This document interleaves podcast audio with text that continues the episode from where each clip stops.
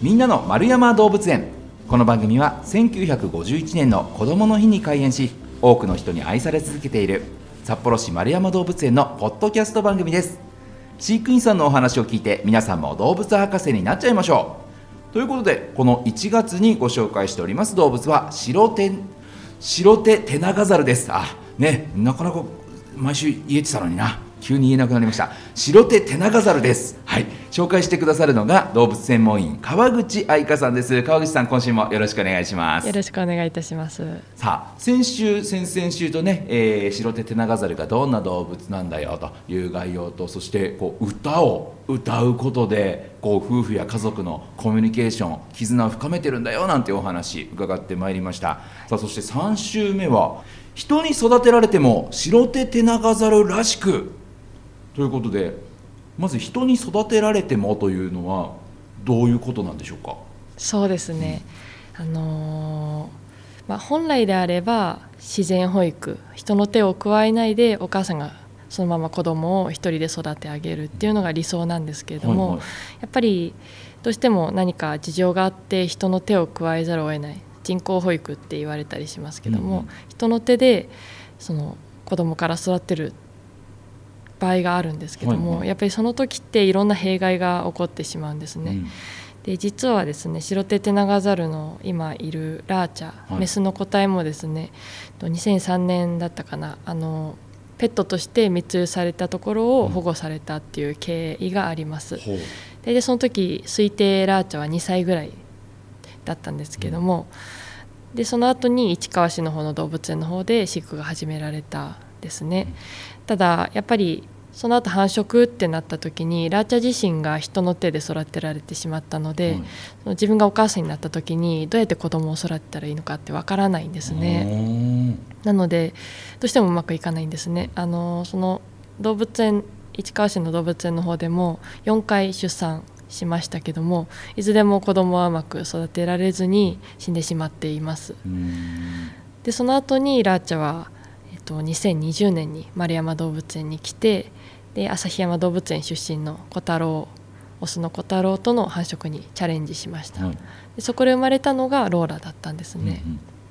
うんうん、でローラは、はい、それまでのことと同じように、はい、お母さんラーチャは子育てはできなかったってことですか？そうですね。うまくはいかなかったですね。やっぱりラーチャ自身育てたいっていう気持ちはすごい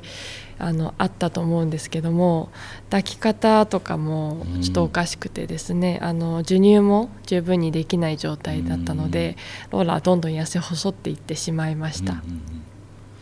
でまあ、私の先輩方ですけどもローラ生まれて生後11日例の時にもう本当にこのままじゃ危険だっていうことで判断してやむを得ずローラを保護して人工保育に切り替えたっていう経緯があります。へえこの人工保育っていうのはもうそのおっぱい飲ませられないからこうミルクとかをあげてっていうそうですね。人の手で本当にミルクをあげて育てるっていう形ですね。それでもですねあの必ず親に戻そうっていうことでのその保護してから7日目ぐらいからもうラーチャと折り越しでですけど面会毎日のように面会させて慣らしていってっていうことを続けてでローラが生まれて生後157日で大体5ヶ月ちょっとであの無事にラーチャのもとにローラを引き渡すことに成功しました。でもあれですよね。2年ぐらいは父離れをしないですもんね。はいそうですね、うん、で戻した段階ではまだおっぱい必要な、あそうですね。その頃にはもうローラの力もだいぶついてきたので、うん、あのラーチャの乳首に吸い付くってことができるようになってきて、うん、もうだんだんラーチャもあの気にするようなことがなくなってきたので授乳もその後は確認できましたね。そっかそっかそのおっぱいをあげたいけどあげ方わかんないし、はい、で赤ちゃんの方もおっぱいのもらい方がまだわかんないからこうお手伝いをしてあげなきゃいけなかったよそうです、ね、っていうことなんですね。まあ、それからもやっぱり安全見るために買い添え保育といってラーチャーとローラを呼んで柵折り越しにローラに授乳をするっていうことはしていました。ミルクをあげるっていうことは。えー、こうでも最初の段階でこう生まれてなんとか自分で育てようとするけれどもうまくいかないってなった時に、はい。こ飼育員さんがこう預かるじゃないですか、はい。その時っていうのはあれなんですか？こうなかなか手放したくないよみたいな感じにはなるんですか？そうですね。やっぱり守りたいっていう本能があるので、ローラを引き取る時もラーチャに麻酔をかけてローラを引き取らないとやっぱり連れてっちゃう、うんうんどうしても、うん、守りたいって本能はすごい強いなっていう気はしてますうね。ん。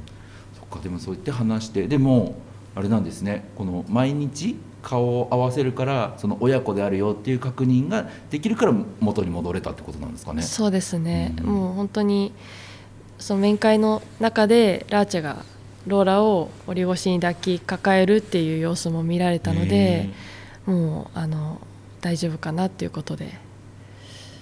なんかグッときますね。そうですね本当に、折り越しにでもこう抱きしめようとするんですね。そうですね。やっぱりそこは本当に母親の本能があるんだなって思いますね。ね。だからこう自分のおっぱいで育てられなくてもそれでもしっかりと自分の子だっていう認識を持って、はい。へー。で、まあ、そんなローラがもう成長してきて、はい。でさらに次の出産もあったんですって。そうですね。あの去年5月22日にラーチャー和子太郎との第2子を出産しました、はい。でまあ、残念ながらねその子はあの6月の15日に死んでしまったんですけども、まあ、診断としては誤嚥性肺炎ということで。でもしっかりその授乳が確認できたんですねその時は、最初は自分でおっぱいあげられなかったけど、はい2人目の子供の時に自分でおっぱいあげられた。そうですね、へーやっぱり抱き方もちょっとおかしいなっていう感じはしたんですけども、うんうんうん。あの結構生まれてきた子供も力もつい肉付きも良くて力も強かったのでしっかりしがみついてで授乳もあのしっかり乳首加えて飲んでるのは確認できましたね。だから本当にラーチャ自身がローラの一件で一つ成長できたかなっていう、まあ、前向きに捉えることもできるかなっていう結果ではありましたね。すごいですね。だからこう親とちっちゃい頃に話されちゃったから自分は子育ての仕方知らなかったけどまず一度経験してはい。少しまたお親になったんですね。より親になったんですね。はい。へえすごいお話ですね。そうですね、うん。やっぱりその中でラーチャ自身も、まあ、やっぱりその人工保育で育ったっていう弊害は残ってるなっていう気はしててどうしてもその吸われることとか子供がなないお腹すかして泣いちゃうことに対してラーチャ自身がちょっとパニックを起こしてしまうんですね。うん。そしてあのちょっと子供をなんかラーチャ自身もパニックになって子供をちょっと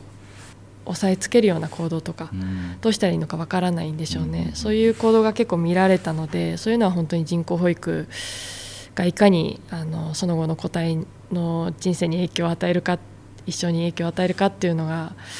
すごい難しい問題だなっていうふうに感じましたね。いやそうですよね。だからこう自然に任せてしまうとね成長できなくなってしまうし、かといって手をかけてしまうと、はい。今度それはその先の未来にちょっと影響出ちゃうよっていうことですもんね。そうですね、うん何が正しいのかってすごい難しい問題ですね。そうなんですね。でももともとで言うとやっぱりそういった問題が起こった理由きっかけってその密漁でうん最初の段階で親子を引き離しちゃったからってことですもんね。そうですねやっぱりそれは本当はあってはいけないことだなって思いますうね。んいやだからそういったところもねしっかりとこう問題として捉えていかなきゃいけないなっていうふうに思うしあとはねこのローラが次お母さんになった時そうですねどうなっていくのかっていうところですよね。はい、そこで本当にね、まあ、今は本当にお父さんお母さんの愛情を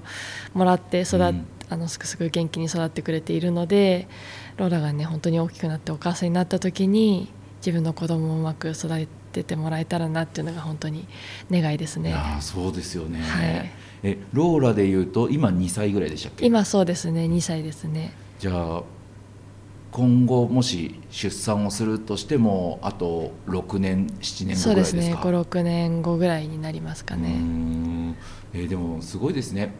こう親になるって誰から教わるもんでもなくこう親になってでもなんか自分が育ててもらった記憶で子育てをするっていうものなんですね。そうですね、あのうん面白いなと思ったのが本来白手テナガザルってメスのみが子育てをするって言われてるんですけども、うん。その驚くことにお父さんの小太郎もですねローラを戻した後にローラを抱くっていう行動が見られたんですね。へでそれにはあの小太郎の経歴が関係しているかなって考えていて、うん小太郎は旭山動物園で生まれたんですけども、うんうとその小太郎生まれた56年後ぐらいにと弟が生まれたんですね、うん。あの父親は違うんですけれども、うんうん。で弟が生まれて1年も経たないうちにお母さんが今度は死んでしまうんですね、はいは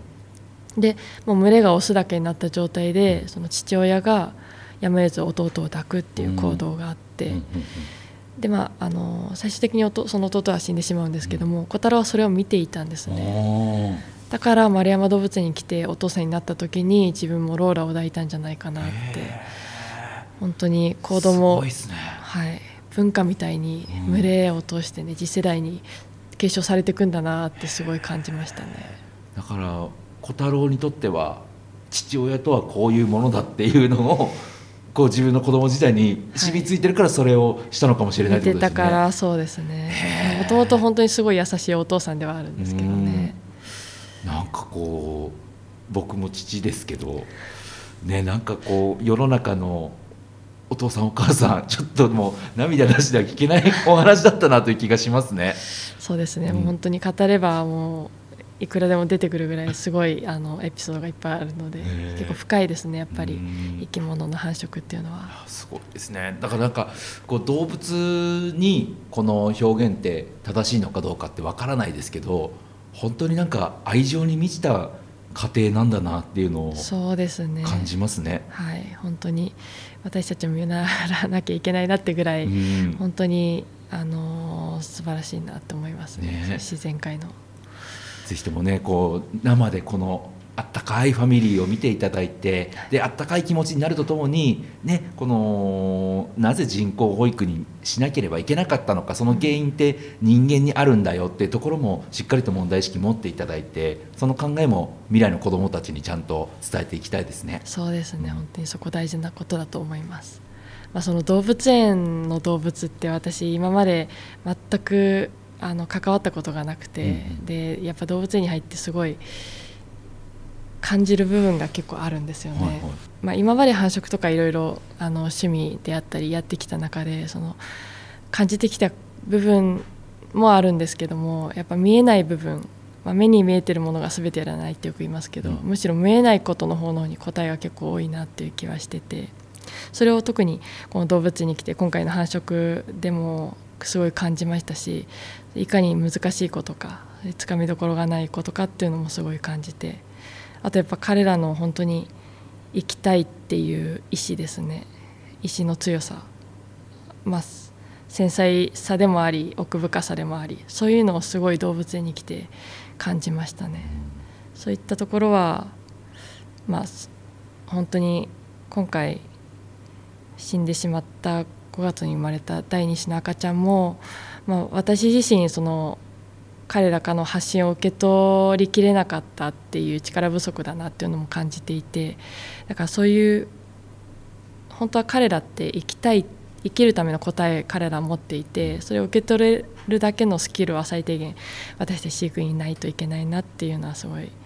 感じていますね。そういったのは本当に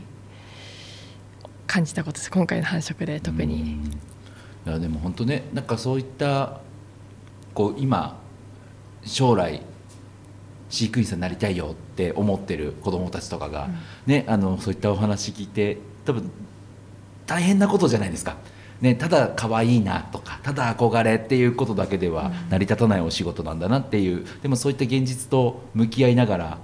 飼育員さんとしてもよりレベルアップしていかなきゃっていうふうに感じてらっしゃるその川口さんのねその感覚っていうのがこう未来の子どもたちにまた受け継いでいけたらいいなというふうに思いますね。いや私はまだまだあの勉強しなきゃいけない身なので 頑張りたいなって思います。いやありがとうございます。とってもいいお話伺いました。さあ今日はね、えー人に育てられても白手テナガザルらしくということで、えーこの人工保育でえー育てられた白手テナガザルについてお話伺ってまいりました、えーど丸山動物園のホームページでは日々の動物の様子やイベント情報も紹介していますのでぜひそちらもチェックしてみてくださいということでこのお時間は動物専門医の川口愛香さんにお話を伺いました川口さんありがとうございましたありがとうございました。